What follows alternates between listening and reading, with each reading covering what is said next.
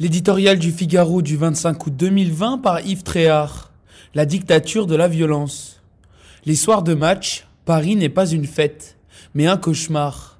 Que le PSG gagne ou perde, il se trouve toujours des hordes de sauvages pour hurler, casser, piller.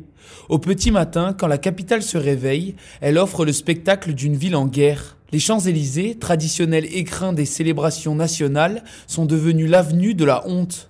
Des magasins saccagés, des voitures brûlées, des chaussées défoncées, la haine et la bêtise ont parlé, visage d'une société balafrée. Le respect de l'autorité, le civisme, le savoir-vivre sont des notions étrangères à de plus en plus d'individus acculturés et non intégrés.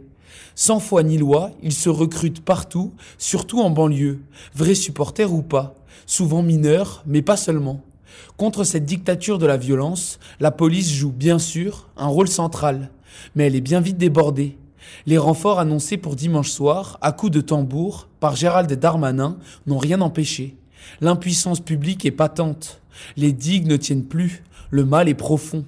Paris n'a pas le monopole de la voyoucratie. Des gendarmes ont dû être envoyés à Palavas-les-Flots ces jours-ci, où la tension est vive après des bagarres entre commerçants et de bien curieux touristes. L'été a vu aussi la délinquance exploser dans les transports en commun. Pour un simple rappel au port du masque obligatoire, on s'y fait tabasser. Sans oublier la mode des rodéos sauvages.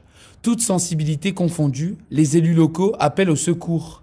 La solution n'est pas seulement dans l'attribution de moyens supplémentaires, elle doit émaner d'une volonté politique au sommet de l'État.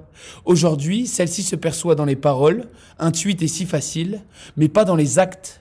Il convient de resserrer les chaînes de commandement souvent prises au dépourvu et, surtout, de reconsidérer l'échelle des peines prononcées contre les voyous de tout poil, ainsi que leur bonne et entière exécution.